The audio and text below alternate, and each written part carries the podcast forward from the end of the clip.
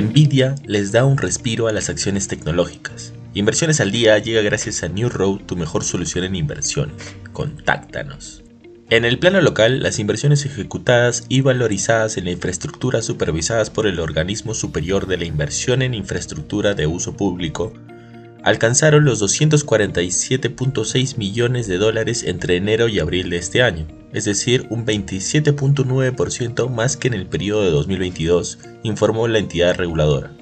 De acuerdo con un estudio elaborado por la Gerencia de Supervisión y Fiscalización de Ocitran, en el primer cuatrimestre de 2023, la infraestructura aeroportuaria incrementó sus inversiones al dinamizar 21.8 millones de dólares y los puertos alcanzaron 127.7 millones de dólares, significó un incremento de 100.22% más que en 2022.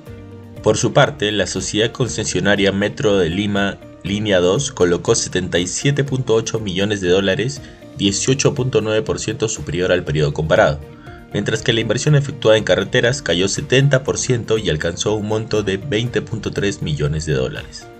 En los mercados internacionales, los futuros estadounidenses fueron mixtos el jueves, ya que las ganancias descomunales de Nvidia catapultaron un repunte tecnológico, mientras que las preocupaciones sobre el techo de deuda continuaron presionando los mercados. Las acciones de Nvidia se dispararon subiendo más del 25% en las operaciones previas en la comercialización a un nuevo máximo histórico, ya que la orientación del gigante tecnológico para el segundo trimestre sorprendió a Wall Street.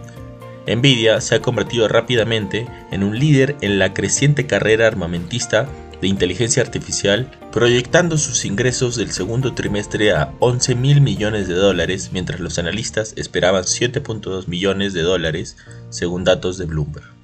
Por otro lado, las acciones del minorista Dollar Tree cayeron un 11% en las operaciones previas a la comercialización después de que reportó una reducción de los márgenes para el primer trimestre. El beneficio bruto cayó 4.7% a pesar de que las ventas netas aumentaron 6.1%. Las ganancias ajustadas por acción del primer trimestre de la compañía de 1.47 dólares estuvieron por debajo de la estimación de los analistas de 1.52, según Street Account. No queremos irnos sin mencionar que la economía alemana entró en recesión técnica en el primer trimestre de este año, ya que los hogares ajustaron el gasto. Los datos de la Oficina Estadística Alemana mostraron el jueves una revisión a la baja del PBI de 0 a menos 0.3% durante los primeros tres meses del año. Según la Oficina Estadística, los hogares alemanes gastaron mucho menos en el primer trimestre, con un gasto en consumo final que cayó un 1.2% durante ese periodo, ya que los consumidores se mostraron reacios a gastar su efectivo en ropa, muebles, automóviles, entre otros.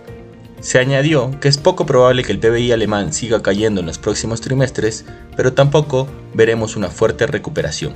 Estas han sido las noticias más importantes de hoy, jueves 25 de mayo de 2023. Yo soy Elmer Yamoca y que tengas un feliz jueves.